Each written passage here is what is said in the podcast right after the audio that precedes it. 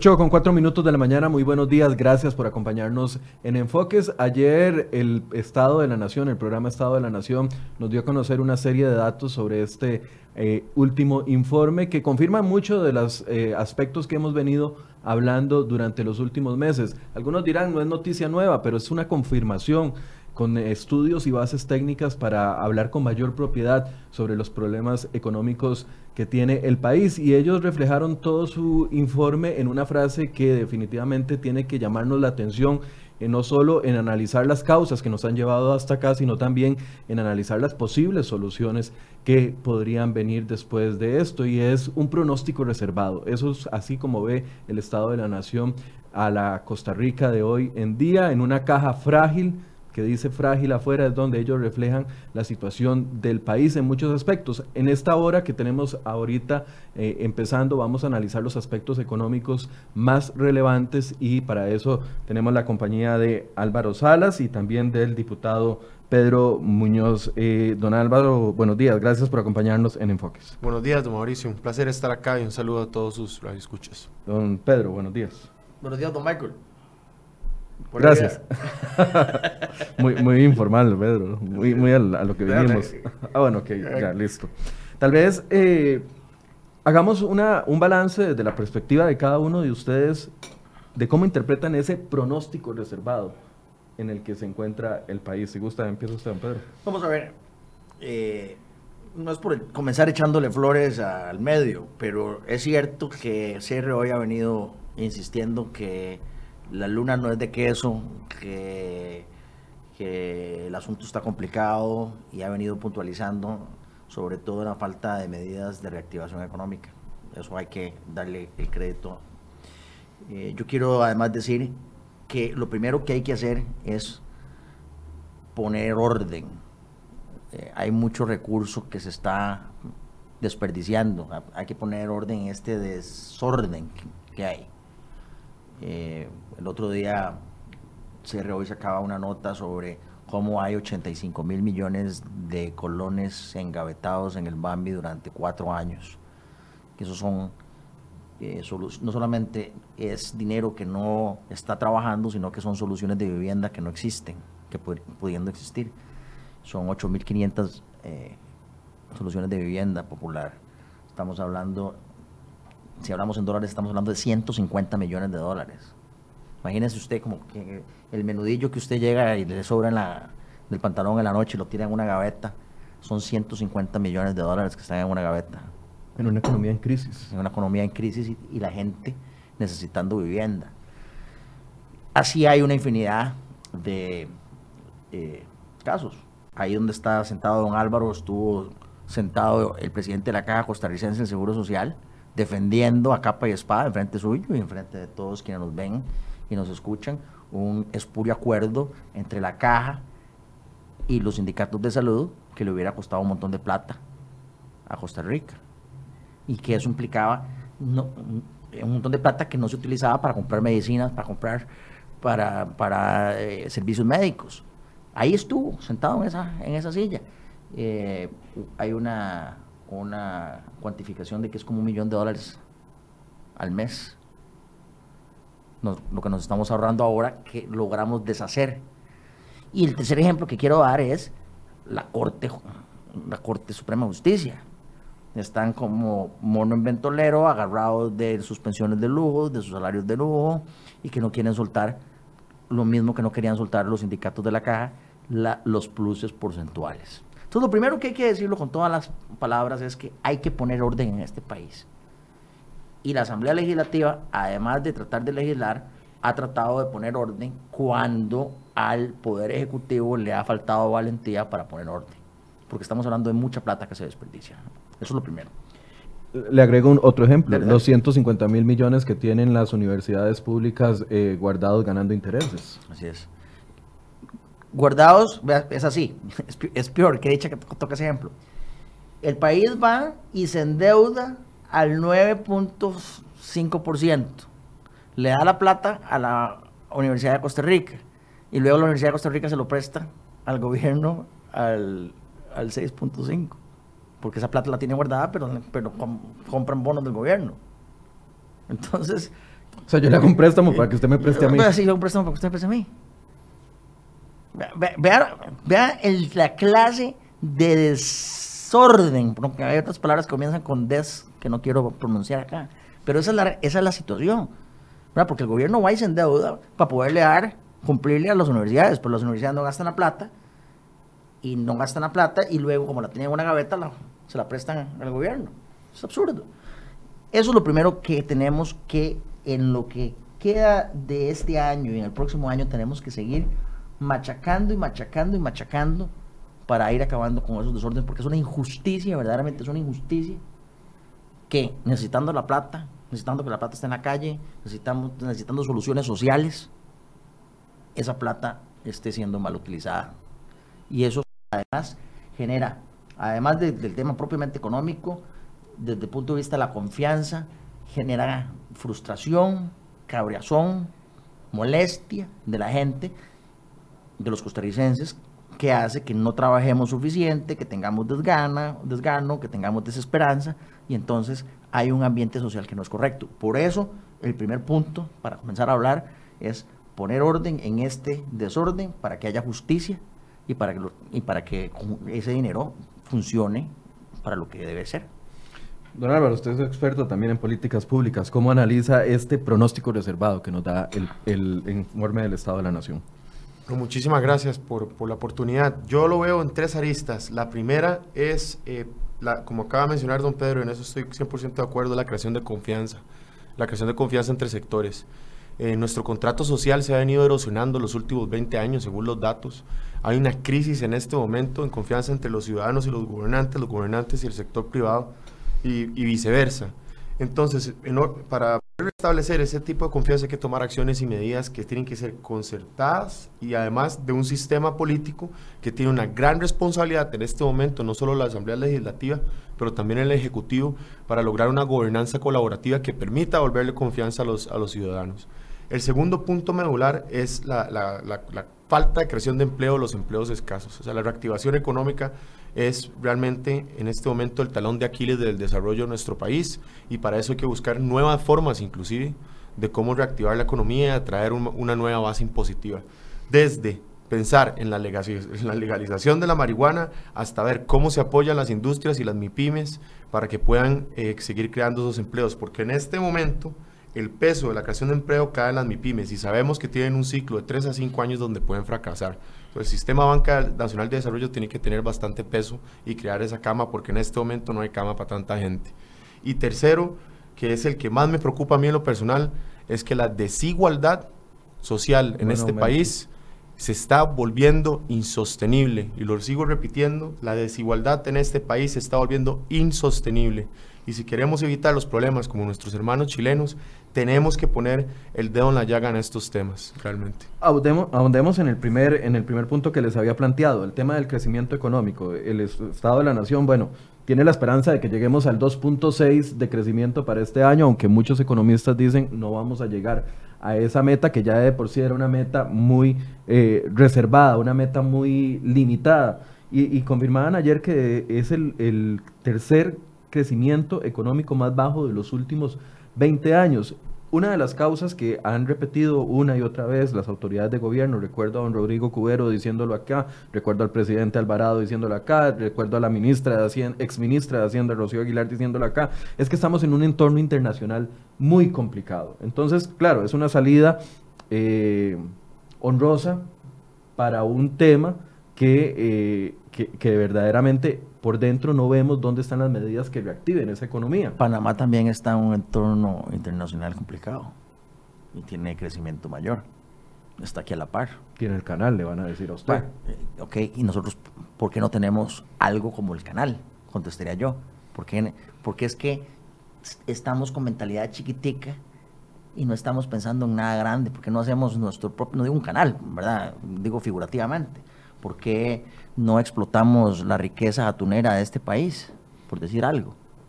¿Por qué eh, no hemos implementado eh, zonas económicas especiales? ¿Por qué no, somos un hub de logística internacional? ¿Por qué no somos un hub de educación internacional y traemos a todas las universidades? Don Álvaro doctor de una prestigiosísima universidad en los Estados Unidos, una de las mejores, Cornell University, lo que se llama un Ivy League University. Imagínense, con los contactos de él podríamos traer a Cornell, a Harvard y a un, otro montón de universidades. La cantidad de contactos que tiene este, este, esta joven estrella de Costa Rica, vamos y traemos a todas las universidades de todo el mundo, de China, de Singapur, y hacemos, porque es que estamos pensando solo en, lo, en, en, cosas pequeñas que no nos eh, potencian como país. Eso, digamos, desde el punto de vista de visión país. Pero si vemos además por qué es que nos negamos a hacer cambios importantes estructurales, ¿verdad? Estamos en el nadadito perro. ¿Por qué es que eh, no flexibilizamos los pagos a la Caja Costarricense de Seguro Social para incentivar la formalidad, de lo cual ya hemos hablado acá. 46% ahorita. ¿Verdad? De informalidad. A, ello le pasé un cuadro que me gustaría enseñarlo en algún momento, eh, cómo cada día se afilian menos, se afilian menos personas a la caja y más bien lo que se está provocando es desafiliación a la caja costarricense de Seguro Social. Es decir, no le estamos, está, en la materia estructural, Michael, estamos pateando la bola para adelante, no le estamos entrando a los temas estructurales importantes, porque es que no le entramos a, un debate serio al tema de reducir el impuesto a los combustibles para igualarnos a Panamá. Que los combustibles en Costa Rica cuesten lo mismo que cuestan en Panamá. Yo no pido más. No estoy pidiendo que eliminemos el impuesto. Yo estoy diciendo que nos equiparemos con Panamá, que nos equiparemos con el resto de Centroamérica. Nos hagamos competitivos. Que nos hagamos competitivos. Porque es que no queremos tomar verdaderas decisiones. Con el nadito perro no vamos a salir de donde estamos. Por supuesto, es innegable que hay un entorno internacional complicado. Pero dentro de ese entorno internacional complicado hay muchos países que lo están haciendo bien y están logrando sobrevivir en ese entorno internacional eh, complicado. Pero ¿qué ha pasado? Fue que nos sentamos a ver desde 2015 que ha venido la caída del crecimiento del PIB, nos sentamos a verlo cómo se desplomaba sin tomar decisiones importantes, o sea, y, y, y con el con la afectación de que ahora le podemos podemos justificar en parte esa esa ese tema de crecimiento, de, crecimiento económico en el contexto internacional que tal vez no existía en 2015. Algunos de los aspectos que señalan, algunos de los expertos que, que mencioné antes dicen el contexto económico internacional, pero muchas de esas situaciones que señalan como contexto económico internacional no estaban sucediendo en 2015 cuando comenzamos a ver la caída de nuestro PIB y aún así nos sentamos a verlo y aquí estamos viviendo uno de los PIB más Pasamos 20 años. Limitados de los últimos 20 pasamos 20 años sin tomar decisiones importantes en este país. Pateamos la, bola durante 20 años. Las calificadoras internacionales decían una cosa muy simpática, no, no es simpática, muy irónica. Decían, la situación fiscal de Costa Rica no es muy buena, no es tan mala. La situación fiscal de Costa Rica no es tan mala, pero nos preocupa su falta de capacidad para tomar decisiones, decían antes. Ahora dicen, por eso los eurobonos se colocaron relativamente bien. A pesar de que la situación fiscal de Costa Rica es mala, ahora vemos una capacidad para tomar decisiones. Así nos ven desde afuera. Entonces, lo que a mí más me duele en relación con este gobierno es que tiene una oportunidad de oro porque tiene una asamblea legislativa lista para tomar decisiones, para tomar decisiones estructurales, no me refiero a decisiones estéticas, me refiero a las decisiones de fondo que no se habían tomado durante 20 años.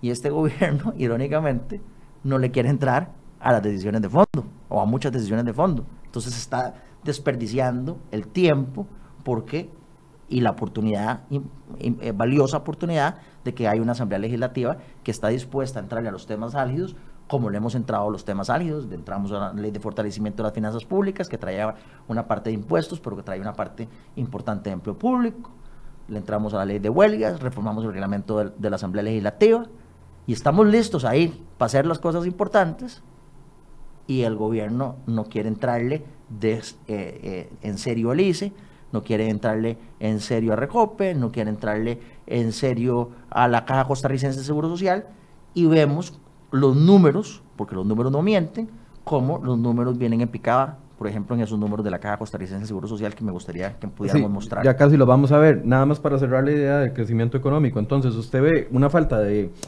eh, de la famosa frase trillada de voluntad política por parte del Ejecutivo de entrarle a temas fuertes y también ve el entorno internacional. Veo, veo esas dos cosas, pero también veo a una Asamblea Legislativa ganosa de hacer cosas, ¿verdad? ¿Y, y qué es lo que pasa? También para redondear la idea, hoy es 14 de noviembre dentro de 15 días se acaba este periodo de sesiones ordinarias. Entramos a un periodo de sesiones extraordinarias de cuatro meses, donde la bola, el dueño de la bola es el Ejecutivo.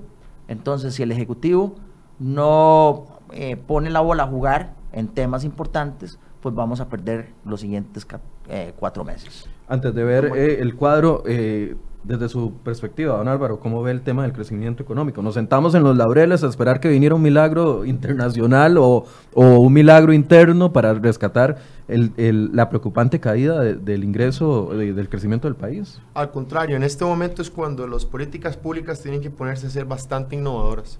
Eh, hay varios puntos que mencionó don Pedro eh, interesantes y medulares. Uno que sí es, no, es, me me genera un signo de pregunta, que es la parte de la explotación atunera, la explotación de nuestros mares. Creo que con eso hay que tener bastante cuidado. Pero otro que mencionaba él, que es la reactivación económica a través de zonas económicas especiales o zonas francas o haciéndonos hubs de educación, me parece importantísima y trascendental. Por ejemplo, en este momento... Eh, America Free Zone en, en Real Cariari están explorando la idea de hacer un ecosistema empresarial para pasar de solo ser administradores de un bien activo raíz y tener empresas como, como Hewlett Packard, Amazon, IBM, etcétera, que haya un clúster tecnológico, sino más bien pasar a ser una, una, una un centro de dar servicios de back office a un centro que crea research and development, investigación y desarrollo para crear patentes en el país. Pero para eso se necesita, Michael, capital de riesgo, para eso se necesita articularse con universidades internacionales y locales, para eso se necesita investigadores científicos que podamos crear valor desde Costa Rica. Costa Rica podría ser el Israel de las Américas y lo tenemos todo para hacerlo. Instituciones, capital humano, Estado de Derecho, lo que necesitamos es articular los diferentes sectores y actores en concierto para poder experimentar y prototipar. Costa Rica ha sido siempre un laboratorio de innovación desde su concepción y tenemos que tener esa mentalidad más que nunca ahora, tanto de la política pública como del sector privado de la ciudadanía, para poder reactivar la economía como usted lo mencionaba. Pero ahí tenemos un, problema, no, no quiero decirle ideológico, porque tal vez eh, no, no es el mejor término, pero ahí tenemos un problema de de claridad mental como país, porque si bien es cierto, las zonas francas han sido una de eh, viven a un ritmo distinto que el resto del país. Uno ve los cuadros y las zonas francas van claramente hacia arriba, mientras que las empresas nacionales eh, que se dedican acá al, al, tema eh, se mantienen con menor crecimiento, pero como país no le queremos apostar al tema de fomentar más zonas francas. Incluso se, se dio la discusión durante la reforma fiscal más bien de, acabar con regímenes de, zonas francas o ponerle más impuestos. O sea, hay un problema de que no tenemos claridad de, un recurso que podríamos explotar. Fuimos pocos los que nos atrevimos a defender ese tema a muerte y afortunadamente ganamos. Pero sí sucedió, ¿cierto? claro, así fue.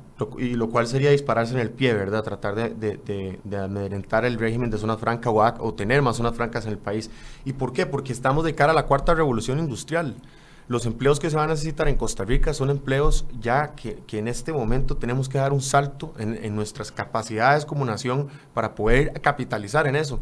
En menos de 10 años, si nosotros no tenemos la capacidad de entender robótica, eh, ciencia de datos y analíticas, pues vamos a, tener un desplazamiento de empleos muy interesante a Panamá, Colombia, a otros países. Han habido y hay esfuerzos bastante buenos, por, por ejemplo, de Lina y de CINDE, en lograr hacer esa transición, pero es tan, tan importante y, tan consecuente que también las autoridades como CONARI, como CONESUB, entiendan la coyuntura internacional y lo que está sucediendo para que nosotros podamos surfear bien esa ola. Le doy un ejemplo, este, Michael, el otro día yo perdí mi billetera y tenía una tarjeta de débito de un banco de los Estados Unidos. Llamé para que me repusieran la tarjeta. Hablé con una persona por 15 minutos. Me preguntó cómo estaba el clima en Costa Rica. A los dos minutos me llamaron y me dijeron que cómo me había ido con el robot que me atendió. Yo no me di cuenta que estaba hablando con un robot que estaba reemplazando mi tarjeta. Entonces, lo que te quiero decir es que, por ejemplo, en Costa Rica, en Western Union, que había más de 250 empleos, pasaron a ser menos de 10 en menos de 3, 4 años por esos tipos de automatización. Entonces, ¿qué capital humano y qué están haciendo nuestras entidades gubernamentales para lograr surfear esa ola y volver a capacitar a los costarricenses en los empleos del futuro? Porque si no, aparte de la contracción que tenemos, más la coyuntura que don Pedro eh, acaba de comentar, nos puede, nos puede pegar un, buen susto esto, porque no solo estamos compitiendo actualmente con nuestro mercado y las condiciones, sino con eh, vecinos como Panamá, Colombia y otros que están ahora en, en una situación un poquito más favorable. Hay que cambiar que se le ve hacia, hacia las zonas francas en el sentido de que hay que verlas como oportunidad más que como una caja de ingresos eh, fiscales. Las zonas francas hay que verlas ahora como potenciales parques empresariales de investigación y de creación de, de patentes y de innovación, donde podamos atraer capital de riesgo y universidades y crear desde nuestras zonas francas, ¿verdad? Las patentes que puedan agregar a las cadenas de valor de esas empresas en el mundo y que sean hechas desde Costa Rica, desde nuestros ingenieros, desde, desde nuestra tierra. Y eso es importante ir viéndolo y midiéndolo y hacerlo y ejecutarlo, porque si no, no lo hacemos en los próximos seis o siete años, nos va a pasar la factura. Otro de los datos importantes, y ahora sí pasemos al tema de hablar de empleo, ya, ya Álvaro lo, lo se acercó a ese punto. Eh, pongamos el dato, el, el, cuadro que traía don Pedro con base en datos de la Caja Costarricense del Seguro Social que se refiere al crecimiento interanual del empleo asalariado. Ya hablamos de el tema de la informalidad. Aquí estuvo la Cámara de Comercio la semana pasada, incluso planteando otro tema que no es popular, una amnistía para que de una u otra forma se atraiga a ese sector informal a colaborar con la Caja de Seguro Social. Vemos la crisis que hay en, en este diciembre, se van a utilizar parte de los fondos de intereses del de, IBM para pagar la, las eh, aguinaldos a los eh, pensionados de la Caja del Seguro Social. ¿Cómo se está afectando el empleo? Ese cuadro, yo me imagino que los cibernautas lo están viendo. Ya lo tienen ahí Muy en pantalla. Perfecto. Ese cuadro muestra cómo, lejos de aumentar los afiliados a la caja, disminuyen en comparación con el año pasado. La única manera para defender la caja es dando una amnistía general. Yo presenté un proyecto de ley para dar una amnistía general de cuotas obrero-patronales ese proyecto está presentado desde mayo. De igual, de igual manera, presenté un proyecto de ley para ayudarle a los trabajadores independientes para que se acerquen a la caja. No se les cobraría multas de intereses, pueden hacer un arreglo a cuatro años confiador por el principal y se reduciría el monto que pagan actualmente de 18,5 a lo que pagan los trabajadores corrientes de 10,5.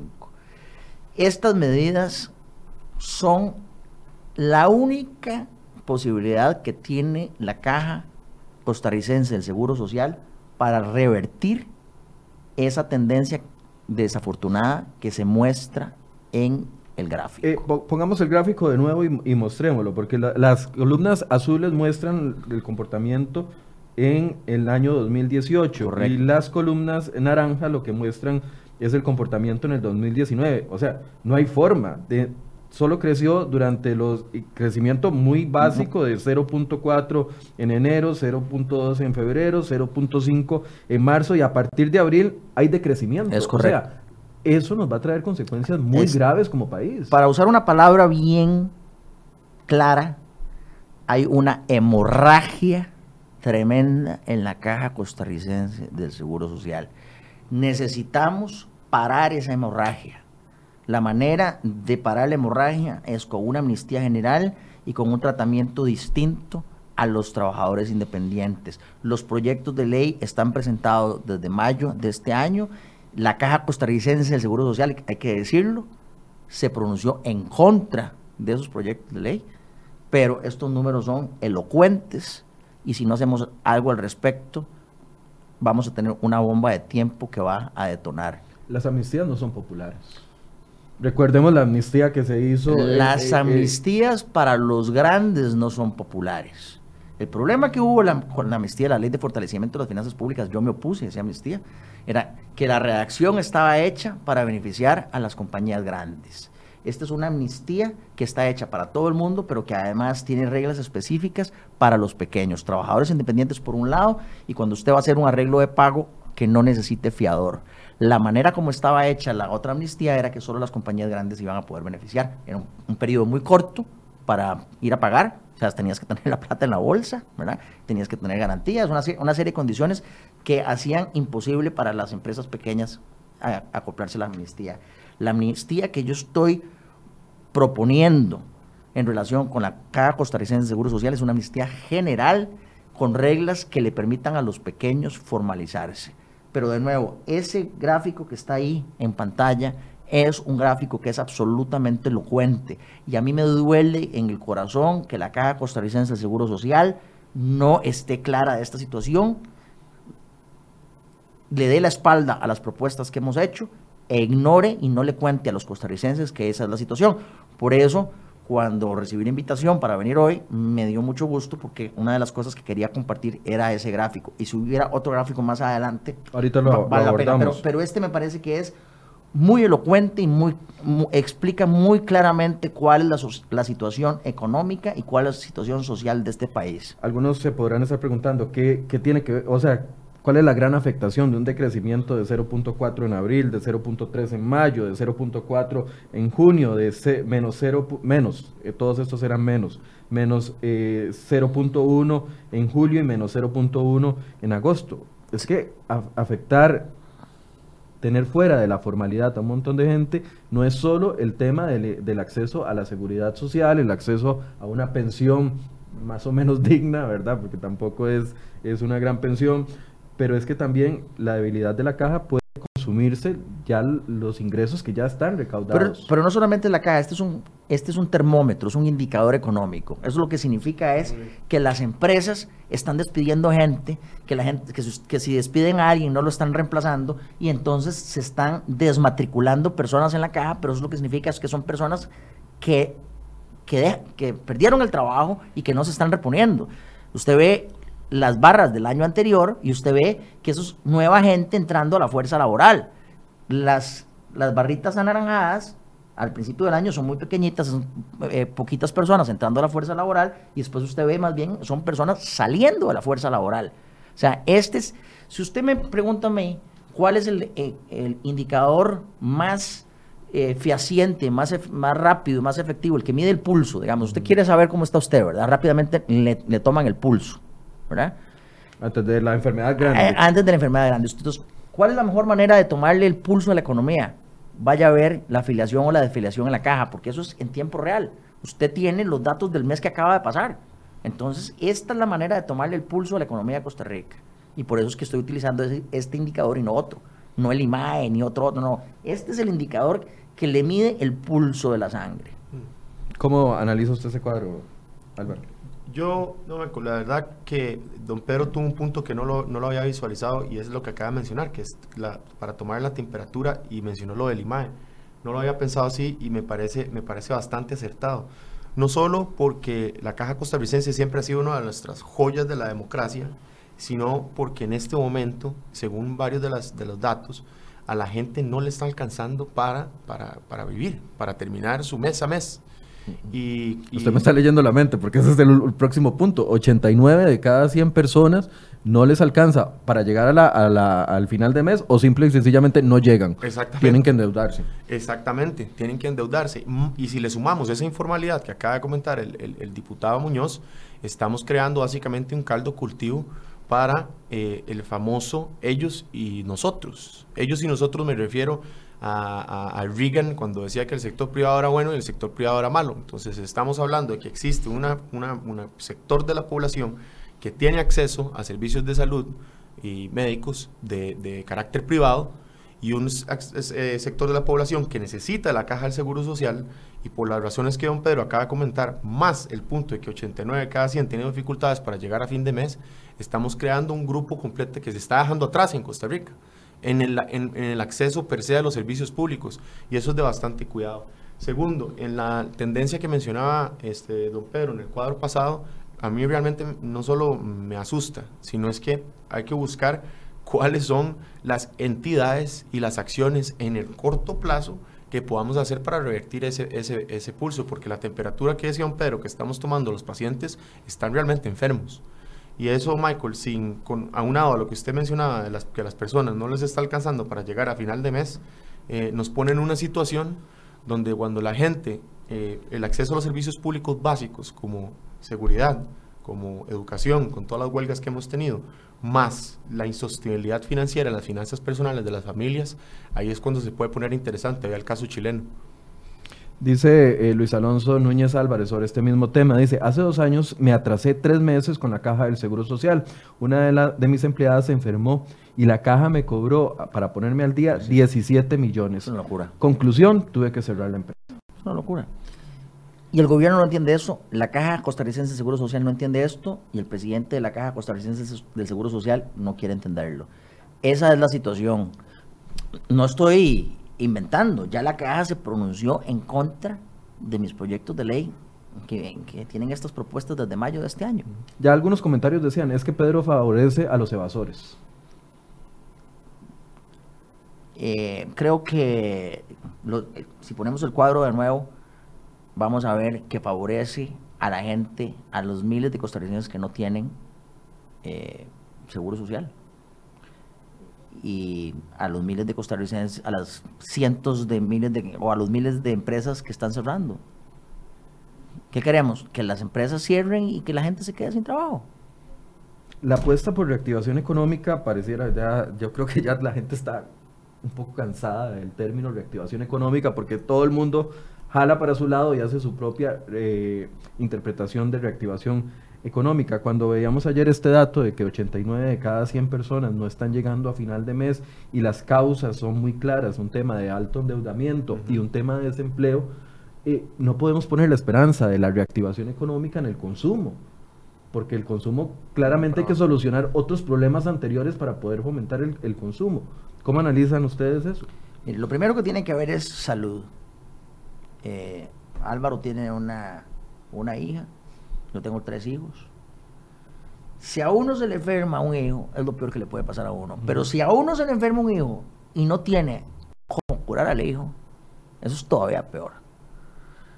Usted no puede ir a buscar trabajo, no va a encontrar trabajo, va a endeudarse, porque vamos a ver, si usted tiene un hijo enfermo y tiene que comprar una medicina, usted hace lo que sea va a la esquina donde el colombiano y se endeuda y paga intereses de usura para comprar la medicina a la chiquita o al chiquito.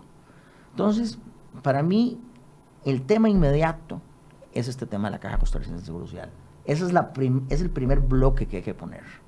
No, vamos a ver. Pero eso no soluciona el desempleo. No, no. Pero, eso soluciona la informalidad.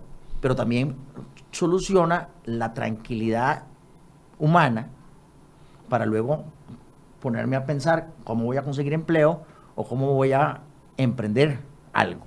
Si yo no tengo seguridad social, si, yo, si mis hijos están enfermos, yo no voy a tener cabeza, Michael, para ir a buscar trabajo, ni voy a tener cabeza para ver qué negocio pongo o cómo hago un emprendimiento.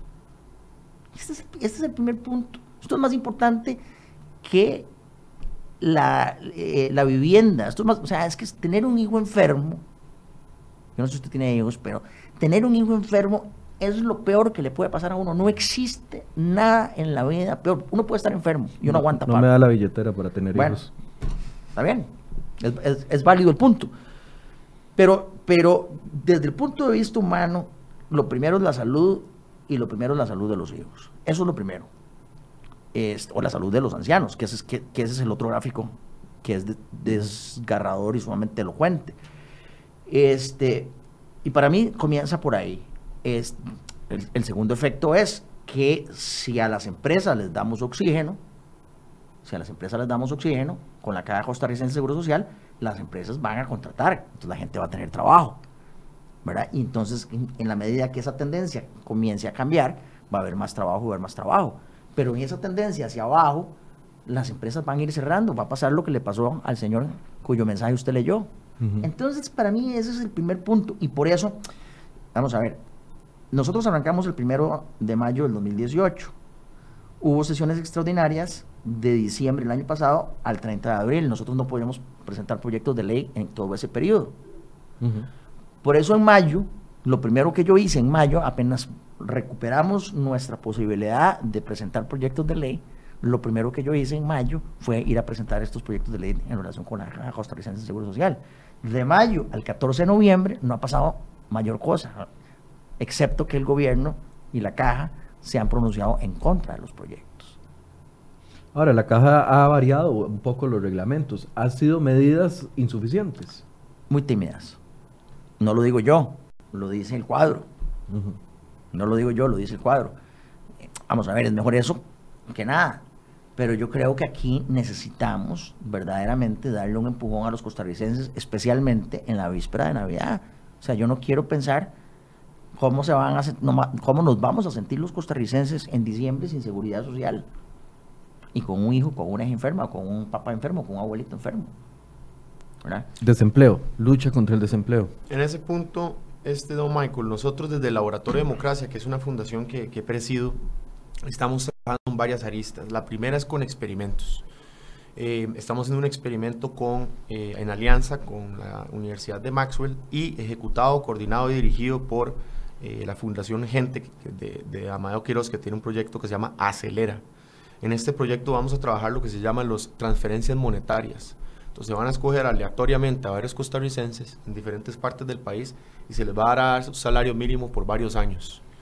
Lo que dice la data o la evidencia es que las transferencias monetarias no solo apoyan a la gente a salir del, desempleo, sino a insertarse en el mercado laboral o universitario y a emprender. Entonces estamos trabajando con experimentos innovadores de políticas públicas para ver si se pueden escalar a nivel nacional para atacar el tema de desempleo. Segundo, lo dije ahora al principio, hay que buscar nuevas industrias donde Costa Rica se podría posicionar como uno de los líderes globales en esos temas. Yo le comentaba sobre la legalización de la marihuana.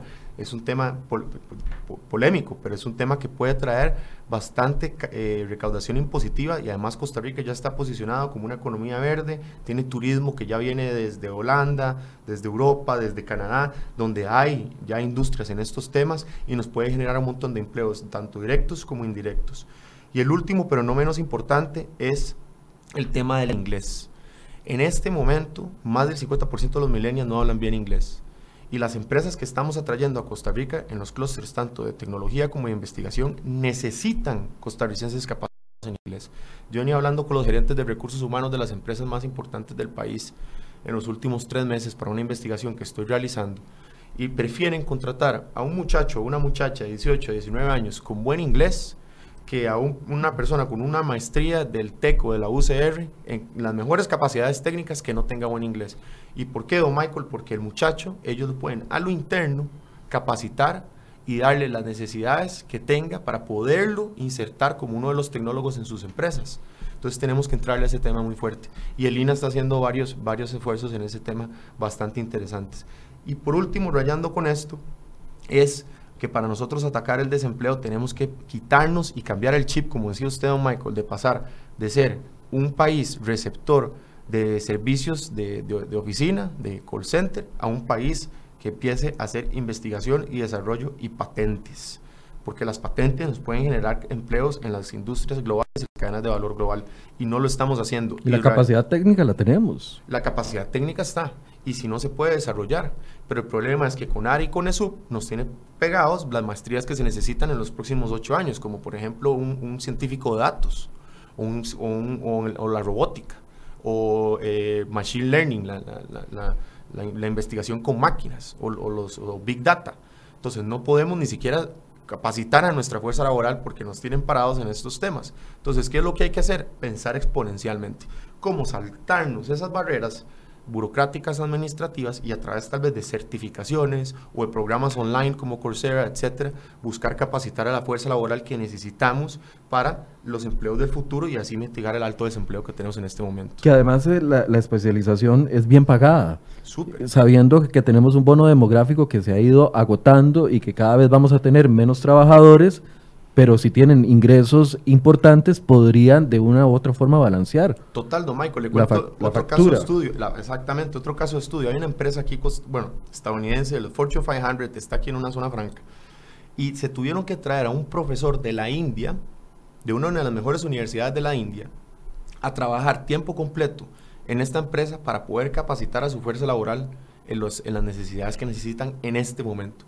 Entonces, ¿qué les quiero decir? Si usted en este momento me está escuchando, usted está entre los 19 y 22 años y estudiando eh, un, un bachillerato o una maestría en unas universidades, le sugiero que busque certificaciones y que revise el reporte del Instituto del Futuro y se certifique en todo lo que sea Python, R, Scrum, estadística, analítica de datos, porque en 8, 7 o 9 años le va a costar muchísimo encontrar empleo.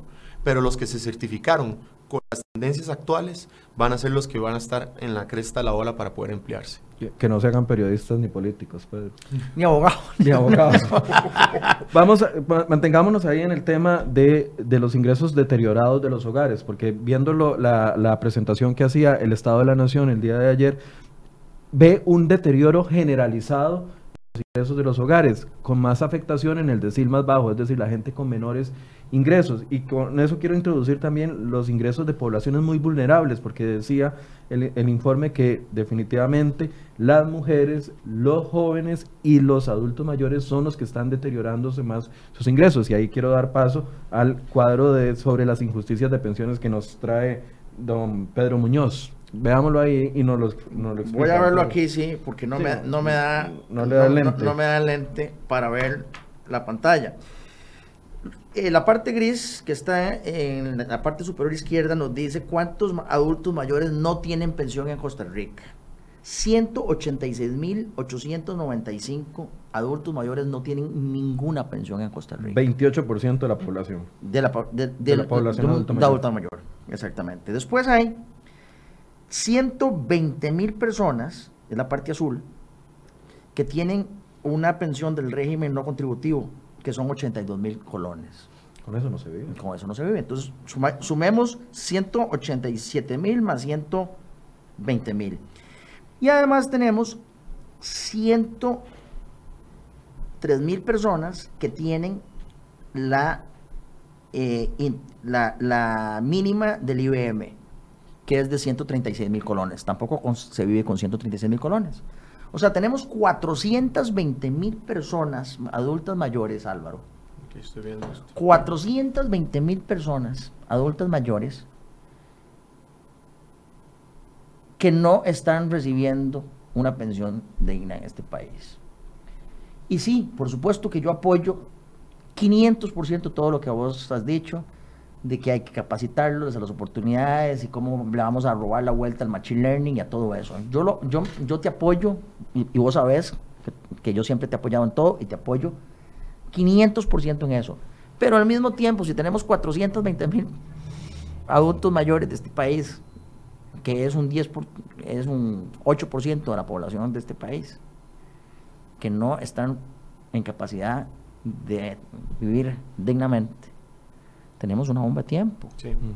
Y si juntamos este gráfico con el otro gráfico, donde vemos que cada, hay, cada vez hay menos gente afiliándose a la Caja Costarricense de Seguro Social y que más bien hay una afiliación negativa en ciertos meses de este año, eso nos dice, volviendo al principio de este programa, que necesitamos tomar medidas agresivas para levantar la economía de este país y que es una injusticia desde el punto de vista político que habiendo una asamblea legislativa que está dispuesta a tomar las decisiones, como también el propio Estado de la Nación lo reconoce. Uh -huh. Ya casi vamos a hablar de eso. Una asamblea legislativa que está lista, que está ansiosa, que se pone de acuerdo, que trabaja y que además modificó su reglamento interno para facilitar las decisiones, que no se existe la voluntad política, pero además existen los instrumentos jurídicos para poder tomar las decisiones y existiendo la necesidad de muchos costarricenses, de cientos de miles de costarricenses ahí en, en, la calle, que no se estén tomando las decisiones en este momento. Eh, hay que tomar decisiones agresivas, hay que pensar fuera de la caja.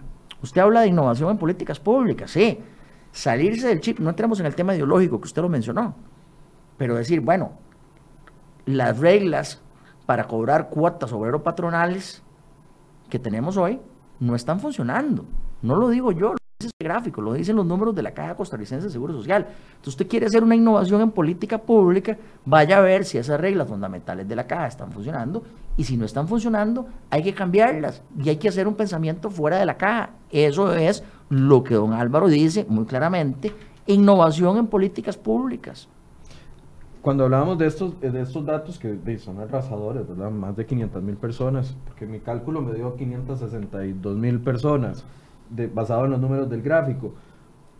Eso, entendido en una globalidad, no solo la población adulto mayor, estamos hablando de 1.700.000 costarricenses que están o sobre la, en la línea de pobreza extrema o apenas llegando a la línea de pobreza, que si los programas sociales se les quitan, cuando el Estado de la Nación nos decía ayer que hay un debilitamiento de los programas sociales, que con solamente un, un programa social que se les quite, no sé, una beca de avancemos, avancemos pasan de pobreza a pobreza extrema. O sea, es una situación preocupante. Claro, el enfoque de hace dos semanas, cuando salió eh, la encuesta de hogares, eh, donde se reflejaba el, el, tema de la situación de la pobreza, se enfocaron mucho en que, bueno, celebremos porque la región Chorotega le fue mejor y logramos reducirla. Pero es que no es un tema de que estamos mejorando los ingresos de los hogares, estamos diciendo que los hogares con una asistencia de 30 mil pesos puede pasar a pobreza extrema. Y los costarricenses tenemos una frase que es sabia, no se puede hacer chocolate sin cacao, ¿verdad? Si queremos, como en efecto queremos, mantener y fortalecer los programas sociales, necesitamos hacer que la economía crezca, porque no podemos hacer chocolate sin cacao. Y lo que está sucediendo en este momento es que nos estamos quedando sin cacao, teniendo un país riquísimo en recursos humanos y en, recursos naturales. Y sin cacao no vamos a poder apoyar los programas sociales. Ese es el tema fundamental. Pero además, si es que el gobierno no tuviera la capacidad o la posibilidad de hacer reformas políticas estructurales importantes, pues pobrecito el gobierno que tiene una asamblea legislativa que se está parando en la escoba. Pero no es así. Aquí tenemos una asamblea legislativa que lejos de estar parada en la escoba, quiere y está ganosa de decisiones. Lucha contra la pobreza. Hay tres tipos de brechas en este momento, este, don Michael, que, tres brechas que hay que atacar sistemáticamente, colaborativamente y deliberativamente entre diferentes sectores y ojalá con, esa, con esas ganas de la Asamblea Legislativa que acaba de mencionar don Pedro. Eh, la primera brecha es una brecha institucional, o sea, existen instituciones que aquí operan como, como relojes suizos y que operan a niveles de estándares internacionales y tenemos otras instituciones que están absolutamente rezagadas y con el poder automizado y con inclusive un capital humano que no eh, se basa o no está ligado a, las, a, lo que necesitamos en estos momentos. La segunda brecha, que es para mí la que más me preocupa, es la brecha en capacidades. La gente en las, en las zonas rurales versus las capacidades de la gente en, en el GAM. Eh, realmente hay una desventaja abismal entre las capacidades analíticas, técnicas y de pensamiento crítico entre esas diferentes áreas. Entonces, en desigualdad y el empleo, que son los temas que usted está tocando en este momento, esas dos brechas hay que cerrarlas en, la medida de lo posible, lo, lo, más pronto. Y la tercera brecha es la brecha territorial, o sea, tenemos el Principado de San Rafael de Escazú, y tenemos este, después lo que está sucediendo en Desamparados o en los barrios del sur. O en los Aronos, que también pertenece a Escazú. Exactamente. Entonces lo que quiero decirte es que tenemos a tres o cuatro Costa Ricas adentro de una. Cuando en el 48 y después se pensó en una Costa Rica que había una hoja de ruta y un marco conceptual como un país que iba caminando parejito y que había cama para, para, para, para todos.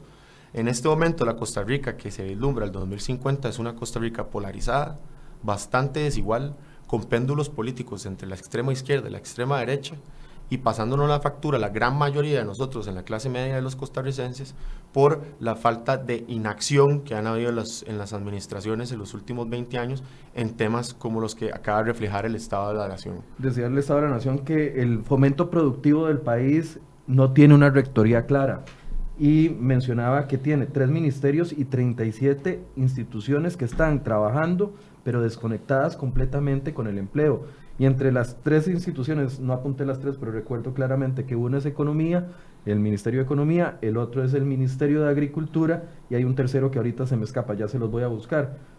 Cuando uno ve que hay instituciones que tienen la tarea del fomento productivo, instituciones tan débiles y desconcentradas de, de, de, de la realidad. Eso es cierto, pero el problema no es ese.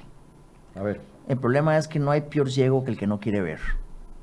Entonces, aunque hubiera solo una y hubiera un super reactor, si seguimos con los ojos tapados sin querer ver lo que es evidente, como lo que como los gráficos que yo acabo de poner, o como otro que le acabo de enviar, que son los precios de la electricidad de Costa Rica en comparación con Centroamérica. Ahí usted va a poder ver que tenemos la electricidad más cara de Centroamérica.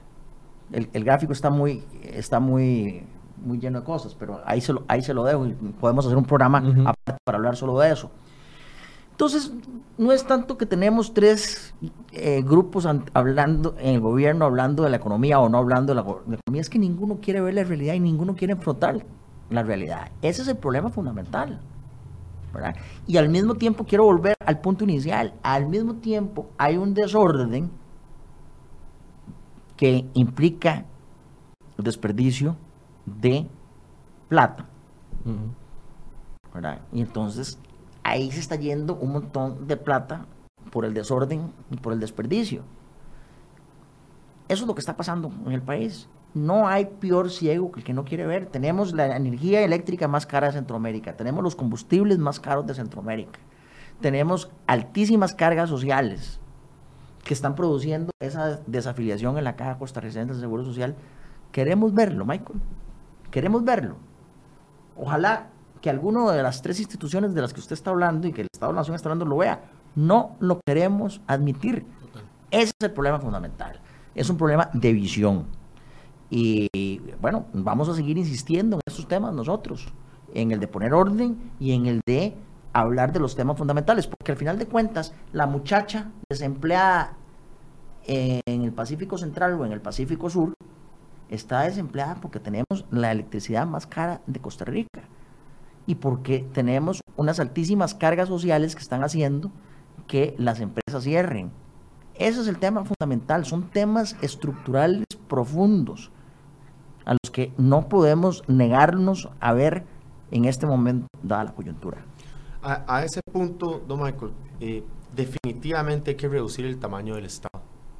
En este momento el, tamaño de nuestro Estado es completamente desproporcional y los programas están desalineados. Ahora bien, nuestro país no podemos ser derrotistas, o sea, hay una fortaleza histórica de nuestras instituciones y hemos sido siempre resilientes entre estos embates. Lo que a mí me preocupa con el análisis que acaba de comentar don Pedro es que nosotros en este momento muchas personas están perdiendo lo que es la, creencia o la esperanza en la democracia.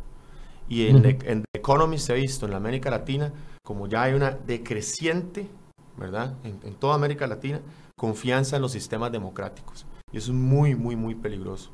No solo por los péndulos que le mencionaba antes, sino también por, por lo que usted acaba de mencionar. 89 de cada 100 personas no llegan a final de mes. La caja del Seguro Social está teniendo bastantes problemas. Las cargas impositivas y los costos de vida son altísimos. Y cuando la gente empieza a perder la, la esperanza, la democracia, es cuando aparecen líderes mesiánicos, por lo general extremistas, con planes que son populistas y que a la gente que se queda rezagada les, les es, es un, canto ¿verdad? de sirenas y eso es muy muy peligroso. Finalmente, la democracia nuestra tiene que madurar y evolucionar y eso es un momento para nosotros para hacer introspección como ciudadanos y como, y como sociedad para la Costa Rica del 2050 que queremos.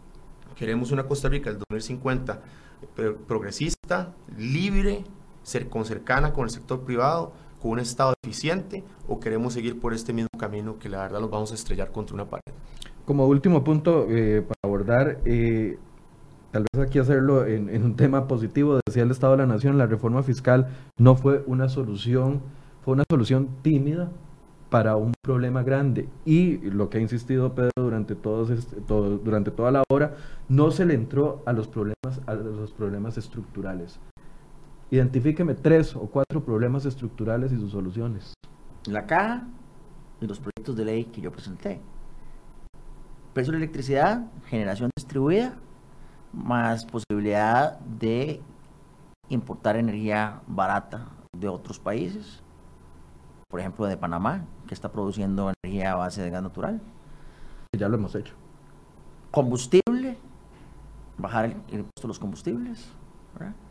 este, y una reestructuración financiera de la Caja Costarricense del Seguro Social si hubiera contabilidad transparente, que hasta el momento no la ha habido. Eh, caja, eh, energía y yo creo que son temas estructurales fundamentales. Eso está diagnosticado, lo dijo, lo dijo el fondo con toda claridad. Eh, ah, bueno, y tasas de interés. los bancos del Estado no compiten con los bancos privados. Para eso tenemos bancos, bancos del Estado que deberían estar llegando a bancarizar a los que no están bancarizados y compitiendo de tú a tú con tasas de interés. No pueden competir porque tienen un altísimo margen de intermediación financiera. Van a tener que hacer una reestructuración para tener costos, para ser más, menores costos, ser más eficientes.